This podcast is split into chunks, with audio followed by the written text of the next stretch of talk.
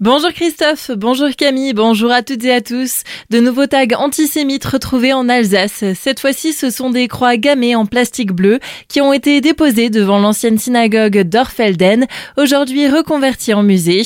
Ces dernières ont été retrouvées hier à la mi-journée. Une enquête a été ouverte par la gendarmerie. La piste principale de l'Euro Airport de Bâle-Mulhouse va être rénovée. Exploitée depuis des décennies, cette piste d'une longueur de 1500 mètres va se refaire un petit coup de jeune d'ici le printemps 2026. Les travaux vont concerner sa partie centrale, mais aussi la réfection du taxiway Bravo sur 2100 mètres de longueur, ce qui impliquera une fermeture complète pendant environ un mois pour des raisons de sécurité. Mais l'aéroport possède encore une piste secondaire adaptée aux avions de plus petite taille. Un diagnostic archéologique sera mené à la fin du mois.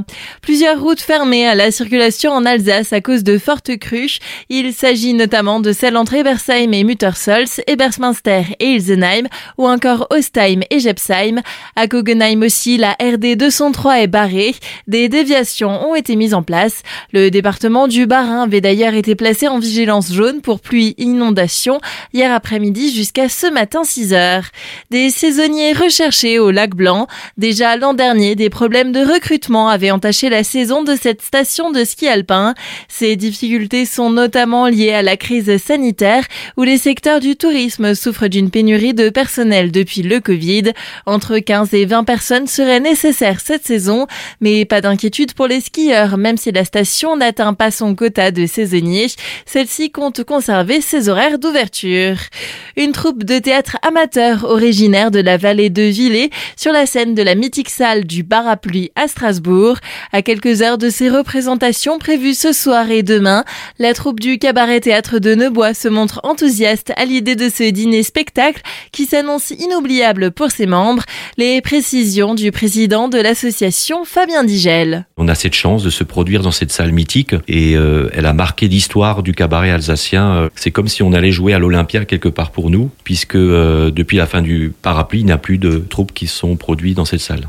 Un honneur pour nous de se produire dans cette salle avec beaucoup d'humilité, vu les lieux. Et puis d'ailleurs, il y aura un parrain qui s'appelle Christian Hahn, hein, qui est journaliste, animateur à la télé, qui a joué, euh, fut un temps, dans cette troupe du parapluie. Et on aura aussi la chance d'ailleurs d'avoir deux acteurs du parapluie qui vont faire une petite séquence euh, au départ de la soirée. On a essayé de rassembler euh, peut-être les meilleurs moments de ces dernières années avec la caractéristique de notre troupe, c'est qu'on fait des sketchs en français, un peu d'alsacien. On a également des séquences de mimes, des chansons avec nos jeunes artistes et également euh, de la danse. L'objectif est de surprendre aussi le public comme on sait le faire au cabaret à Neubois et de faire en sorte que les gens repartent de ces soirées euh, avec euh, plein de souvenirs. Les différentes séquences de ces représentations seront aussi accompagnées d'un menu élaboré par l'association Chef Artistes.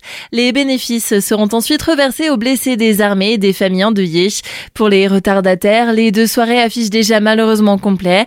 Retrouvez l'interview dans son intégralité sur notre site azur-fm.com. De nouvelles naissances de lynx ont été enregistrées cet automne dans les Vosges du Nord. C'est ce que nous apprend une vidéo captée par le piège photo d'un correspondant du réseau y voit une femelle avec sa portée de deux chatons. Une bonne nouvelle donc pour le renforcement de la présence du lynx sur le territoire. Fait divers, une femme de 32 ans a été condamnée hier à 5 ans de prison pour avoir provoqué l'incendie d'un immeuble. Les faits datent du 30 décembre 2022 à Colmar. La trentenaire était rentrée dans un salon de coiffure, bidon d'essence à la main, pour se venger du gérant qui n'est qu'autre que son ex.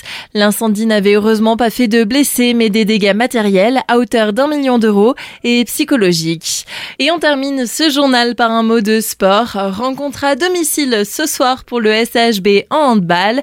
Les Violets accueillent Istres au centre sportif intercommunal. Le coup d'envoi est à 20h30.